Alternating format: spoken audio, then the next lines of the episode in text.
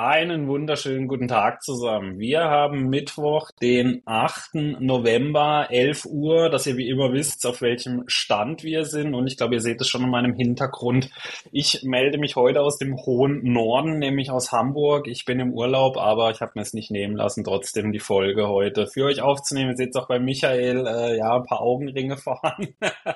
die Follower von ihm auf Instagram werden es ja mitbekommen haben. Ja, Michael, erzähl mal, wie ist das Vater sein? Wie waren die ersten Tage? Tage. Ähm, ja, man sieht es ein bisschen, ein bisschen müde. Ja. Äh, sonst, wie ist es?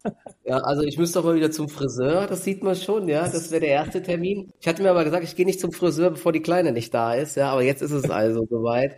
Ja, ist äh, richtig, war richtig toll, ja. Ähm, once in a lifetime Erlebnis logischerweise oder ja je nachdem für uns ist ja das erste aber die erste Nacht zu Hause war dann schon ich habe die die Nächte davor schon nicht geschlafen dann zu Hause die erste Nacht wollte sie nicht äh, nachts ins Bettchen, immer rumgetragen werden. Da habe ich, glaube ich, die Nacht dann vier, fünf Kilometer in der Bude abgespult, immer hoch, runter gelaufen, die Treppen. Ja, das war schon was. Aber ich habe es nur mitbekommen, es ja. ist wohl nicht ganz ungewöhnlich, geht jedem so, da muss man durch und irgendwann wird es auch besser. Aber die jetzige Nacht war auch schon ein bisschen besser, deswegen ähm, ja, äh, bin ich äh, in den Umständen, Umständen entsprechend ähm, geht's einigermaßen, aber ja, ihr seht's äh, trotzdem wir sind vielleicht nicht, äh, also wir waren schon mal besser vorbereitet auf die Sendung, so kann man es vielleicht sagen, weil du unterwegs bist im Urlaub und ich äh, am Freitag und auch gestern und vor allen Dingen am Montag eben den Markt nur so mit einem Auge verfolgt habe. Aber natürlich trotzdem gesagt, komm, wir wollen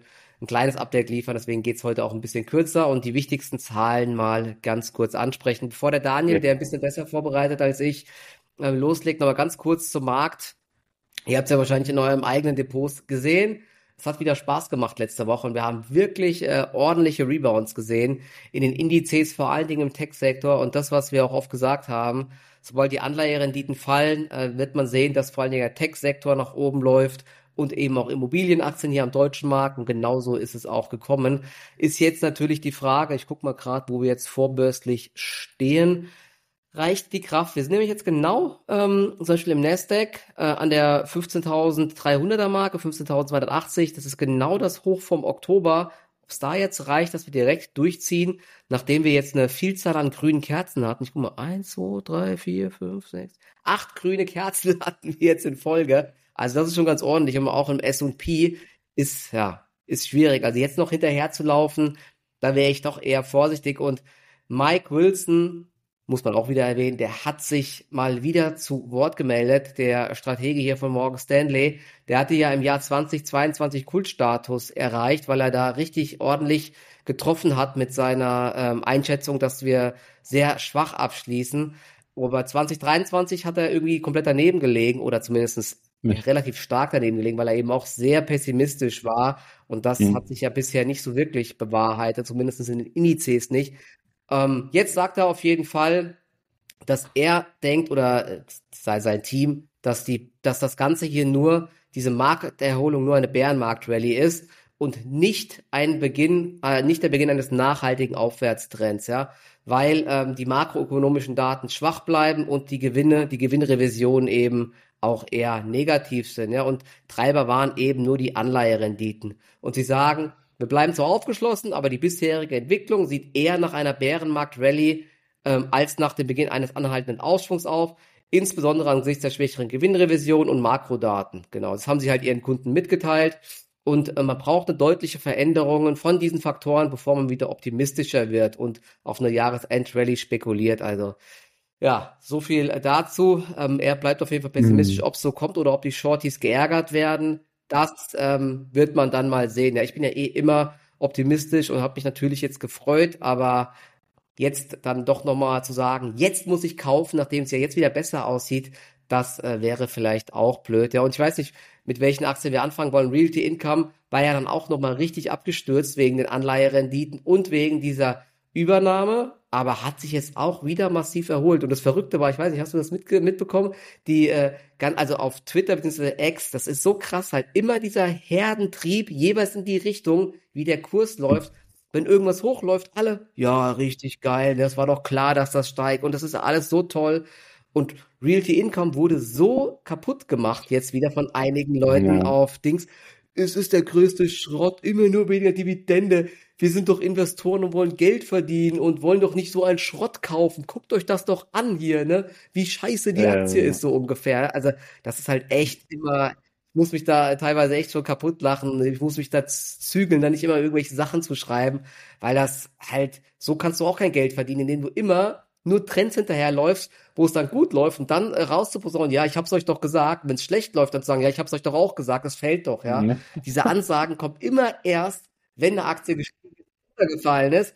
Aber die Ja, sollen doch bitte mal dann kommen und dann am Hoch sagen, ja, Realty Income fällt jetzt, weil die Anleiherenditen anziehen. Oder sollen sagen, jetzt könnte Meta wieder spannend sein, weil der Markt so pessimistisch ist. Aber nein, es passiert leider nicht. Deswegen, ich nehme sowas auch immer eher mit Humor. Ne? Wenn, wenn, wenn man das sehen ja. würde, alle wer müssten Milliardäre sein und Warren Buffett sein. Ne? Was die alles immer wissen, die Leute hier, Wahnsinn. Ja, aber Naja. meistens immer erst hinterher. Ja. Also ich muss auch sagen, die Zahlen an sich waren halt ähm, auch wirklich wieder sehr ordentlich, eigentlich auch wie die ganze Zeit eigentlich über. Also ich habe es ja gesagt, also die haben Ja. immer gut abgeliefert zuletzt und wenn man sich mal anschaut, so die Umsätze, die sind vor, die sind deutlich zweistellig gestiegen von 700, nee, von 837 Millionen auf über eine Milliarde.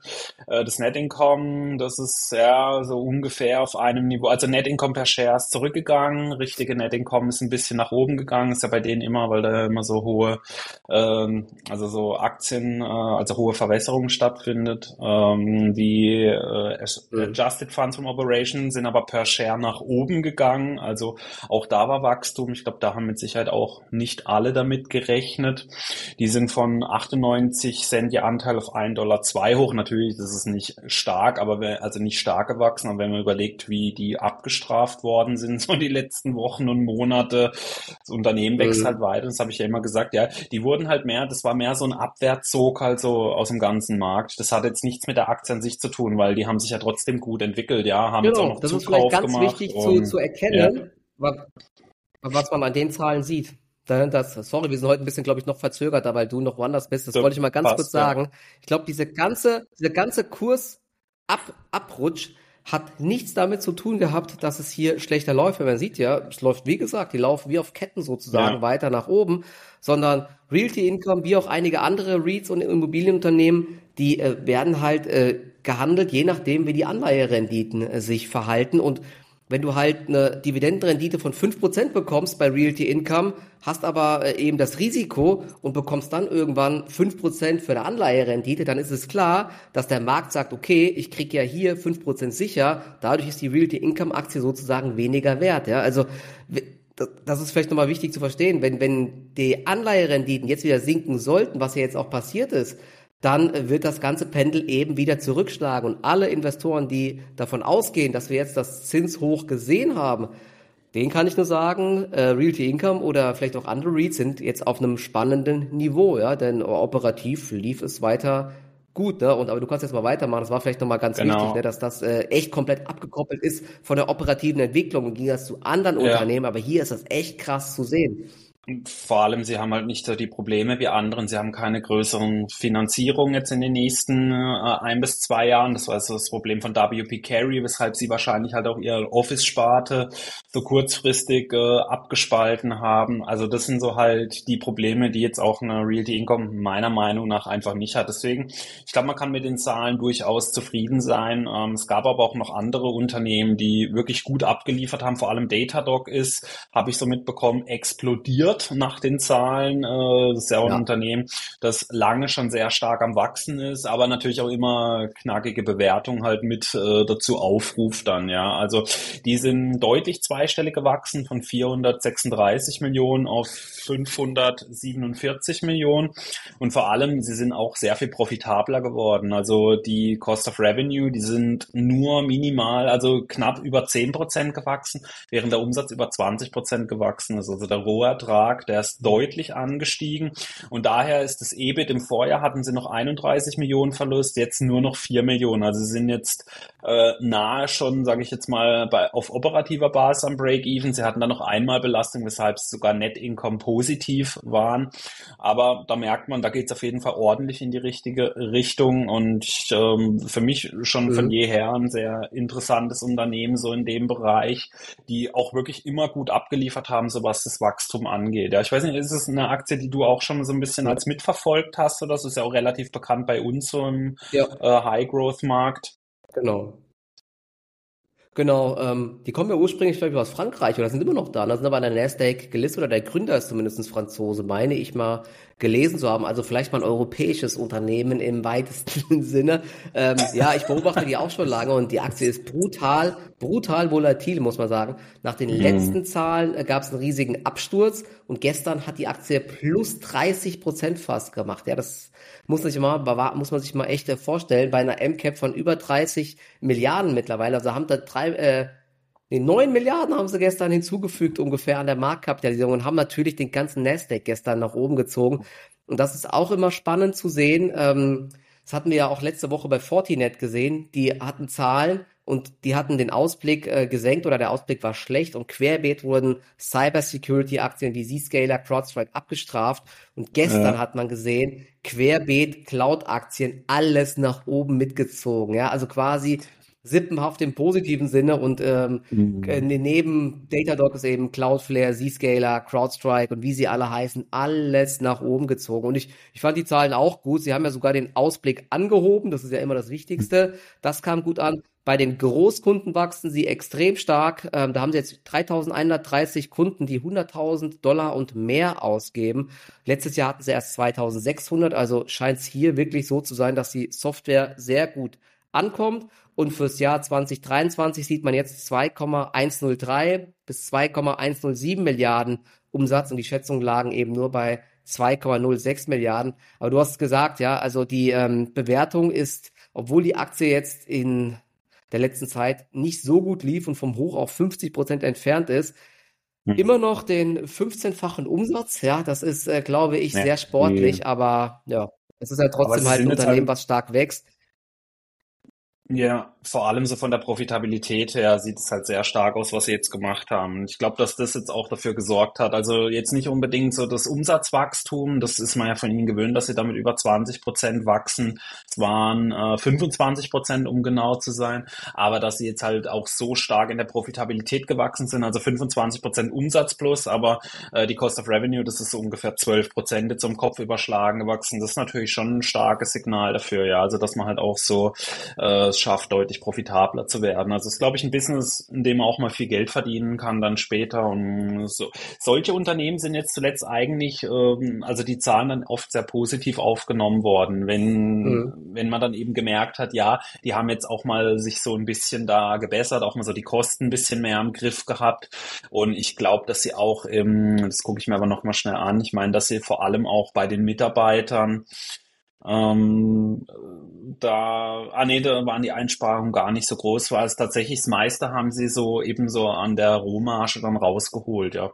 Aber unter dem Strich kann man da, glaube ich, wirklich sehr damit zufrieden sein, ja. Und der Markt war es dann auch dementsprechend, ja. Also hat wirklich gut ausgesehen, ja. ja. Eine Sache noch dazu, das hatte ich vergessen ja. beim Ausblick bei, beim Ausblick ähm, nicht nur der Umsatz wird angehoben, das ist ja nur ein bisschen, du hast es ja gesagt, ne, vor allen Dingen bei der Marge, also das Non-Gap-Ergebnis soll jetzt bei 1,52 Dollar bis 1,54 Dollar liegen und da waren die Schätzungen nur 1,32 Dollar. Also du hast hm, gesagt, ne, bei der Marge hat man echt dann, richtig ja, ja. Gas gegeben und ich glaube, das kam ja. sehr gut an bei der Aktie und hat dann gestern zu plus 30 Prozent geführt und heute natürlich ähm, einiges an Aufstufungen, Kurszielerhöhungen und so weiter. Ich kann mir auch vorstellen, dass die Aktie sich jetzt, sofern der Gesamtmarkt sich hält, gut, gut entwickelt. Ja. ja, wie immer, es kommt dann immer hinterher die Aufstufung. Es wäre halt mal interessant, wenn es mal jemand davor machen würde. Ja, das wäre dann mal wirklich was. Ja, aber hinterher kann ich es dann auch. Ja. so, wir sind echt im falschen Job. Ja, ich sag ja, jetzt auch, die Aktie ist jetzt wieder gut, genau, ja. Also. Ja. genau. genau. So, dann als nächstes, äh, was gucken wir uns als nächstes an? Äh, ich würde sagen, Uber. Uber interessiert, glaube ich, auch äh, relativ viele. Die waren vor allem bei den Gross-Bookings ziemlich gut. Da sind sie über 20 Prozent gewachsen äh, im Gegensatz zum Vorjahr. Also das ist, glaube ich, relativ äh, positiv gewesen. Die Umsätze, die sind jetzt um 11 Prozent gewachsen. Und was auch hier natürlich äh, sehr positiv aufgefallen ist, dass sie ein positives Ergebnis hatten, ähm, äh, sowohl was das operative Ergebnis angeht mit 394 Millionen. Im Vorjahr hat man noch eine halbe Milliarde verbrannt und äh, unter dem Strich sind 221 Millionen dann übrig geblieben. Also sowohl vom operativen Ergebnis als auch vom Net Income konnte man diesmal, glaube ich, überzeugen. Ich weiß gar nicht, äh, weißt du, wie der Kurs sich bewegt hat, weil wie, ich habe es mir auch nicht angeschaut vom Kurs. Ich habe mir nur die ja. Zahlen an sich angeschaut. Ich finde, die Zahlen an sich sehen gut aus. Und es war nämlich bei Uber, wo sie massiv bei den äh, Mitarbeiterkosten gespart haben. Im Vorjahr hat man über 900 Millionen für Mitarbeiter ausgegeben, also General Administrative, und jetzt nur noch 646 Millionen. Also mhm. ich würde mal sagen, ich glaube, dass die Zahlen positiv waren. Ich hoffe, ich blamier mich jetzt nicht, wenn du sagst, sie sind 20 Prozent ja. abgestürzt. Was ist mit den Zahlen passiert? Äh, mit den äh, Kursen? Also äh, genau, es gab, ähm, also das Ergebnis war, wie du gesagt hast, gut, aber die Erwartungen waren ja sogar sogar noch einen Ticken höher beim, ähm, okay. beim Gap-Ergebnis. Da hat man, äh, das waren 10 Cent und man hat es um 2 Cent ähm, verpasst. Noch beim Umsatz war man okay. minimal drunter und vorbörslich war die Aktie leicht der Minus, aber sie ist dann doch deutlich ins Plus gedreht. Also lagst du richtig. Okay. Ähm, mich, ich, ich dachte, okay, es wird eher knapp, weil die Aktie sich ja eh dieses Jahr schon echt gut entwickelt hat, muss man sagen. Mhm. Wir waren im Januar noch bei um die 25 Dollar, also 100% Kurszuwachs dieses Jahr bei Uber und man sieht, die werden ja eine richtige Cashmaschine, gell? Also das Geschäftsmodell scheint zu funktionieren. Sie haben so eine krasse Marke mittlerweile aufgebaut und verdienen jetzt eben auch Geld. Also ich finde es eigentlich echt eine gute Aktie, muss ich sagen, ne? Soweit. Man muss natürlich fairerweise sagen, sie haben auch sehr lange gebraucht, bis sie jetzt profitabel waren. Also Uber war ja immer so das Ding, wo man ja. sich ja gefragt hat, die werden irgendwie nie Geld verdienen. Ich weiß gar nicht, wie lange gibt's Uber eigentlich schon, aber das sind ja auch schon bestimmt über zehn Jahre am Markt, oder? Also äh, gefühlt gibt's die ja, ja, schon ewig, ja. Aber klar, an sich ist das Modell natürlich interessant und jetzt auch so mit den ganzen Robotaxis könnte ich mir das gut vorstellen, dass jemand mit denen halt kooperiert, weil sie haben jetzt im Prinzip das Netzwerk, ja, und äh, ja. da dann irgendwie noch so einen Robotaxi-Dienst zu implementieren, das könnte natürlich eine interessante Geschichte dann werden, aber ja, jetzt so langsam schaffen, bewegt sich das Unternehmen in die richtige Richtung, ja. Ja, wenn die das schaffen hier äh, mit äh, Robotaxis äh, Personal einzusparen, dann wird die Marge ja einfach nur noch explodieren. Ja, das wäre ja richtig krass. Sie hatten ja, glaube ich, zuvor viel Geld immer mit Uber Eats verloren, weil mit diesem Geschäftsmodell eben keiner, ich, keiner wirklich Geld verdient. Also weder Just Eat noch Delivery Hero und so weiter mit diesen Essenslieferdiensten. Geht zwar auch in die richtige Richtung so langsam, aber irgendwie immer bereinigtes EBDA soll dann teilweise mal positiv werden bei einigen, aber ja, das ist, das ist echt irgendwie ein schwieriges Geschäftsmodell. Ja, frage ich mich auch, weil am Essen an sich verdienst du ja auch nicht so viel. Und wenn du dann überlegst, eben, dann will ja der, der das Essen macht, Geld verdienen, dann will der, der es noch ausliefert, irgendwie Geld verdienen. Also äh, und Uber ja dann irgendwie auch noch. Also finde ich auch ein schwieriges Geschäft. Und ich glaube, dass da auch eher so das Interessante dann halt so Plattform und so an sich dann ist, ja. Also wird interessant zu sehen sein. Und ich weiß auch, dass sich viele, glaube ich, für die Aktie interessieren. Also wurde ich auch immer wieder mal gefragt, ja. Äh, lange war eben das Problem, dass der Weg jetzt wirklich ein weiter war, aber jetzt scheint es zumindest mal in eine richtige Richtung zu gehen, vor allem, weil sie jetzt eben auch nochmal so an den Kosten so ein bisschen äh, gespart haben, genau, ja. Also, ähm, nachdem ja. die Aktie jetzt, nachdem die Aktie jetzt 100 Prozent zugelegt hat dieses Jahr, sagen wir jetzt auch, Aktie ist gut, oder? genau. Jetzt stufen wir sie auch hoch. Wir machen uns mal eine Webseite, ja. wir machen es wie die Analysten, wir stufen dann immer alles hoch, ja. Und wenn was 20 Prozent runter ist, dann stufen wir es runter und sagen, ja, wir haben es ja. ja. gesagt, ne? Also äh, genau, da machen wir uns sehr beliebt damit, ja. Denkt aber dran, äh, lasst auch einen Daumen nach oben auf jeden Fall da, liked für uns, teilt Tipp, ja. uns, äh, genau, ja, für die, wenn ihr weiter solche tollen Tipps hören wollt, äh, dann seid ihr da genau an der richtigen Adresse. Wenn ihr es immer hinterher erfahren wollt, seid ihr bei uns genau richtig, ja. Ein Unternehmen, welches ich vor kurzem schon gesagt habe, was ich aktuell wirklich sehr spannend finde, auch so von der Entwicklung her, ist Coupang. Das ist das südkoreanische Amazon. Und äh, die haben für mich halt auch so irgendwie so die interessanteste Position, sage ich jetzt mal, weil sie ja mit Softbank zusammen so das Unternehmen quasi aufgebaut haben, die ja so einer der Early-Investoren waren. Und die sind jetzt auch schon äh, eine ganze Weile äh, positiv, also von den Ergebnissen. Und sie sind jetzt auch wieder sehr stark gewachsen. Die Total Revenues, die sind ja so gute 20 Prozent hoch von 5,1 auf 6,2 Milliarden. Die äh, Kosten, die sind so ungefähr im gleichen Rahmen gewachsen. Also Operating Income war, lag diesmal bei 87 Millionen. Äh, dann gab es unten ein paar mehr Einmalbelastungen. Also daher hatten sie jetzt äh, selbe positive Net Income wie im Vorjahr, so knapp 90 Millionen.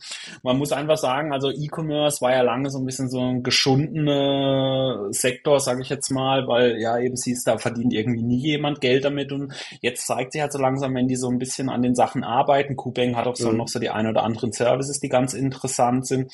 Und Südkorea, ich habe schon oft gesagt, das ist eigentlich so vom E-Commerce-Bereich Bereich einer der fünf interessantesten Märkte auf der Welt, mhm. weil die ja so eine ganz spezielle äh, geopolitische Lage haben. Südkorea ist ja extrem klein und da gibt's ganz wenig Fläche nur für die Menschen zum Wohnen. Also das heißt, da gibt's richtige Ballungsgebiete. Und ich glaube, ich habe mal gelesen, Kupeng hat irgendwie, äh, also zu jedem Einwohner ist irgendwie, ich glaube, innerhalb von 10 oder 15 Kilometern ist so eines ihrer Logistikzentren. Also das ist alles super nah zum Verteilen bei dem.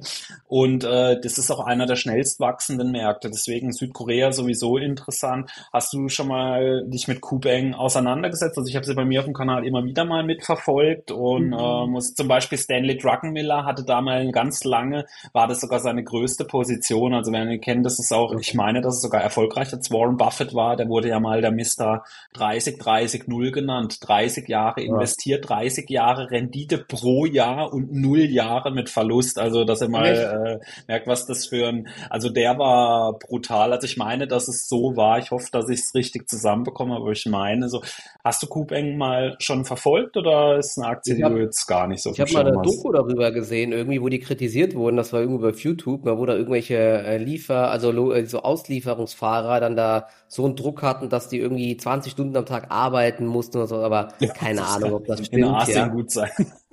Ja, ja krass.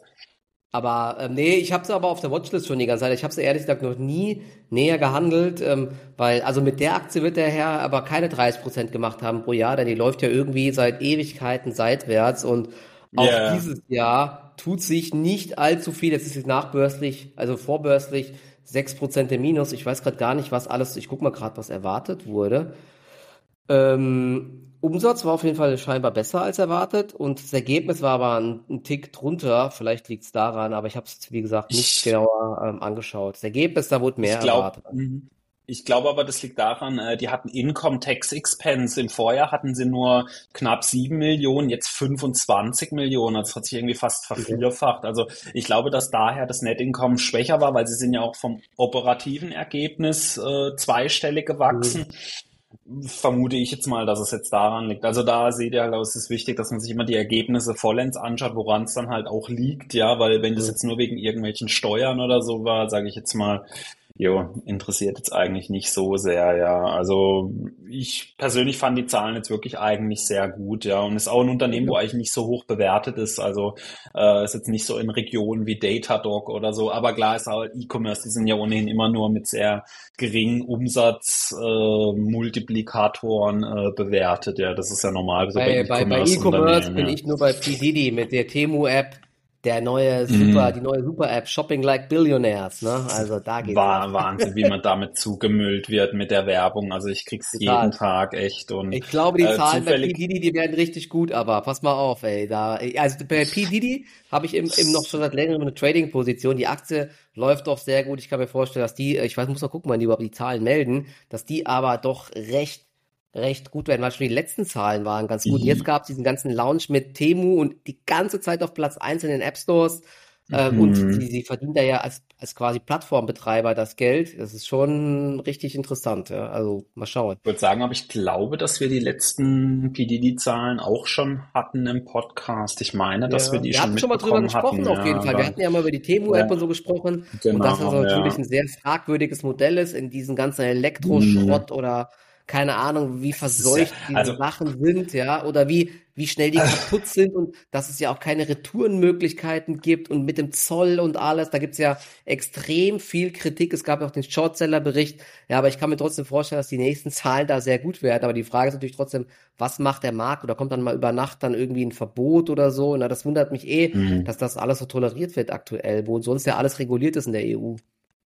Also ich kann, also ich meine, wenn man sich mal so die Sachen anschaut, die die verkaufen, das ist ja fast alles nur so Billigschrott. Ja, also das ist so das Typische, wie man so früher so das Made in China, so diese Produkte, wenn man die da sich mal so anschaut, auch so das Spielzeug und also so, weißt, wo du schon so, so siehst. So, so, so ein, so ein Slimer-Ding holen, ne? so, so, so ein Glibberteil und den kannst du dann so in die Tastatur immer reinstecken und dann die ganzen Krümmel rausholen. ist doch schön. Ja, ja, fr fr frisch aus ihrem Atomkraftwerk wahrscheinlich geholt. Ja, da, also äh, da wäre ich mir nicht so ganz äh, Ding. Also das nimmt Kind Kindern zu geben, da will ich lieber nicht wissen, was dann da so drin ist, ja. Also äh, schwierig auf jeden Fall. Also ich sehe das auch sehr skeptisch, weil das, glaube ich, echt zu größten Teil echt nur so Müll dann ist, ja, und man wahrscheinlich auch mhm. da so ein bisschen Probleme bekommt, so mit China und so, ja. Äh, auf jeden Fall nicht ganz so einfach. Ich finde aber auch das Grundgeschäftsmodell, habe ich ja schon oft gesagt, deutlich spannender, das mit den Gruppenkäufen da über WeChat mhm. und so, das finde ich echt deutlich interessanter. Ja. Mhm. Aber naja, gucken wir mal, was ja. da so an Zahlen kommt. Ja, genau. Und ich habe noch die BioNTech-Zahlen äh, vorbereitet. Gut, BioNTech-Zahlen, das ist natürlich aktuell so ein bisschen schwierig, immer noch einzuordnen, wenn man sich anschaut. Also die Umsätze im Vorjahr hat man noch 3,5 Milliarden gemacht, jetzt noch knapp 900 Millionen. Und das Operating Income, das ist von 2,4 Milliarden auf 73 Millionen äh, zurückgegangen. Also bei BioNTech ich sag's halt immer wieder, weil viele sagen ja auch, ja, Bewertung teilweise recht günstig. Also die hatten ja lange einstellige KGVs und so, aber man wusste ja jetzt, es wird sich jetzt dann auch mal wieder mhm. einpendeln, weil gefühlsmäßig lässt sich ja jetzt gar keiner mehr impfen. Ich kenne niemanden mehr, der sich jetzt in den letzten Monaten hat impfen lassen zum Beispiel. Nur noch ältere Leute, jetzt so, ne? die machen das noch, ja. aber von den jüngeren Leuten macht das äh, keiner mehr. Ähm, und ja, also ich kenne auch, glaube ich, ich weiß nicht wer, also ich kenne auch nicht mehr, und ich hätte aber auch nicht gedacht, dass es, dass das, dass das Pendel so schnell zurückschlägt. Ähm, jetzt auch ähm, natürlich viel darüber diskutiert wird, wie sinnvoll das alles war, ne? aber dieses Fass wollen wir jetzt ja eh nicht hier aufmachen, ja, aber Fakt ist eben, dass, ähm, ja, man da jetzt doch äh, vielleicht nicht ganz zu Unrecht doch ein bisschen zurückhaltender ist, ja, und am Anfang dann vielleicht äh, so ein bisschen von der Allgemeinheit getrieben wurde, ne? oder ich habe so Chance-Risiko abgewählt, okay, wirst nicht von sterben so ungefähr, ja? aber jetzt sieht man halt auch, dass Corona für jüngere Leute ja gar nicht mehr so gefährlich ist, dass es halt ja eine normale äh, Grippe ist oder wie auch immer, ja. Nee, und deswegen ja, ist das ähm, ist geht das alles sehr stark. Die dann in, ist wie die Analysten, die dann hinterher wieder äh, die Aussicht nach oben machen, wenn die Zahlen gut waren oder so. Ja, hinterher. Ja, ähm, ja aber wie gesagt, äh, darum soll es heute nicht gehen. Was ich bei der Aktie immer schwierig finde, ich sag's immer wieder, das ist für mich jetzt ein reines Glücksspiel. Ja, natürlich, sie haben ein paar interessante Sachen im Portfolio oder in der Pipeline, aber guckt euch mal andere große Unternehmen dann an. Ja, also andere große Pharmaunternehmen das liest sich alles immer spektakulär, was da so in den Pipelines drin ist. Und äh, ja. ich muss sagen, sie haben jetzt gefühlsmäßig noch nichts, was so kurz vor der Marktreife ist, weil man, das heißt ja immer wieder, ja, Impfung gegen Krebs oder so. Das ist alles schön und gut, aber ey, du, es gibt viele Unternehmen, die haben Sachen gegen Alzheimer, also sogar, wo es darum geht, dass es komplett geheilt werden kann oder so. Aber das mhm. ist teilweise von Phase 1 bis in die Serien oder bis in die Fertigung, das sind teilweise zehn oder meistens zehn Jahre ungefähr die dahin vergehen. Und äh, die Chance, wenn du da noch am Anfang zum Beispiel bist in Phase 1, die liegt bei nicht mal fünf Prozent, dass es zur Marktreife kommt. Und selbst wenn du in Phase 3 bist, hast du noch so ungefähr eine 50-prozentige Fail-Quote. Und selbst wenn du Phase 3 überstehst, dann hast du immer noch zwischen 15 und 20 Prozent, dass es trotzdem nicht zugelassen wird. Also die auf sowas hin zu spekulieren, das finde ich persönlich ganz schwierig. Das ist wie, äh, ja, das ist wie wenn du halt äh, so blind irgendwie ein bisschen was auswählst und sagst, sagst, das könnte halt sein, ja, es kann passieren, dass BioNTech nochmal so ein Schlager gelingt, aber du weißt es halt nicht, ja. Das kann dir von mhm. außen, das kann dir kein kleiner Leger, das kann dir nicht mal ein Arzt sagen. Also ich kenne ja so ein, zwei Leute, die so im Biotech-Bereich arbeiten.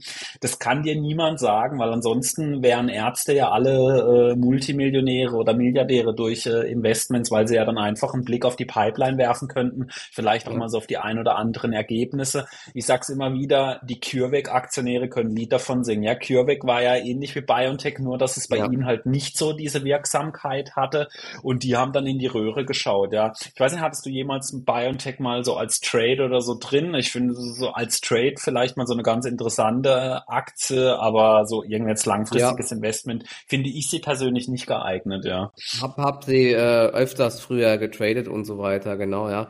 Ähm, aber ja, jetzt, äh, wie gesagt, dass das so stark zurückgeht, hätte ich auch nicht gedacht. Ich dachte, und das dachten, glaube ich, viele, auch Pfizer und Co., dass es da noch in den nächsten Jahren immer wieder äh, Milliarden Umsätze gibt mit den äh, mhm. Impfungen, weil es eben ja jedes Jahr wieder zu diesen Ausbrüchen kommt. Aber dass alle so Corona-müde werden, ähm, das äh, war, glaube ich, nicht eingepreist. Zumindestens dieses Jahr rechnen sie ja noch mit vier Milliarden äh, Umsätzen in, äh, mit Covid-Impfungen. Ich glaube auch, die, die, die bleiben noch. Also da wird, da wird jeden, die nächsten Jahre immer noch Umsatz mitkommen. Ne? Nur hat äh, BioNTech hier auch massiv investiert und Mitarbeiter eingestellt, um ihre Pipeline voranzubringen. Und dementsprechend sind die Kosten ja massiv hochgegangen.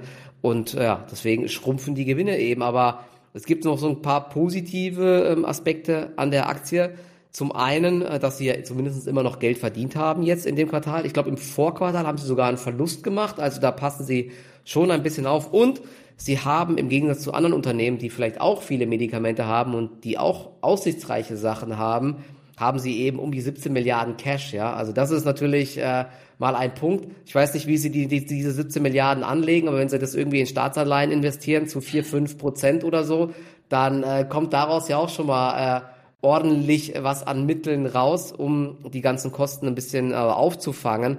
Also da sind sie zumindest äh, in einer guten Position, dass da nicht äh, Kapitalerhöhungen oder sowas kommen müssen. Ja, aber du hast mhm. gesagt, ich habe mich auch am Anfang so ein bisschen blenden lassen. Es war noch letztes Mal Bild.de Artikel ne, mit dieser Impfung gegen Krebs, dass das anschlägt und so weiter. Wenn man sich mal immer anschaut, bei allen Unternehmen, zum Beispiel auch bei Evotech, die haben heute auch gemeldet, wenn du so liest, was da alles ist und was da kommen könnte, ne, mit wem sie Partnerschaften haben, denkst du dir, wie krass, ne, ey, da muss ich dabei sein. Mhm. Die werden ja so richtig Geld verdienen und Meilensteinzahlungen kommen dann und pipapo. Ja. Aber bis, bis da wirklich ein Produkt dann da ist, ja, wenn das überhaupt kommt und dass das auch noch ein Erfolg wird, ja, das ist ein langer, langer Weg, ja, und ähm, BioNTech hat eben, weiß gar nicht, ob sie überhaupt schon Phase 3 Produkte haben im Krebs. Ich glaube nicht. Da muss man halt eine Geduld haben von vielen, vielen Jahren. Ja. Also, dass die Aktie jetzt da eine neue Kursrakete wird in den nächsten Monaten sehr schwer vorstellbar. Aber sie sind eben gut finanziert. Und wenn diese mRNA-Technologie wirklich funktionieren sollte, wo jetzt ja doch wieder so ein paar Fragezeichen sind bezüglich Impfwirkungen und so. Ja, ich, wie gesagt, dieses ganze Thema äh, will immer gar nicht aufmachen. Ich habe keine Ahnung, ja, aber ja. ich, ich verfolge es auf jeden Fall gespannt weiter, was dort passiert. Es wäre ja cool, wenn es ein deutsches Unternehmen mal richtig erfolgreich wird, ja. Ja, aber ist reine, also für mich ist es zum aktuellen Zeitpunkt reine Lotterie einfach, ja, weil das Corona, das ist einfach so ein langgezogener Einmaleffekt. Selbst wenn da jetzt nochmal Umsätze kommen oder so, damit erzeugst du ja kein Wachstum mehr in dem Unternehmen. Ja, ja. es geht ja auch langfristig drum, dann so, äh, wenn man langfristig anlegt, dafür Wachstum zu sorgen. Aber ja.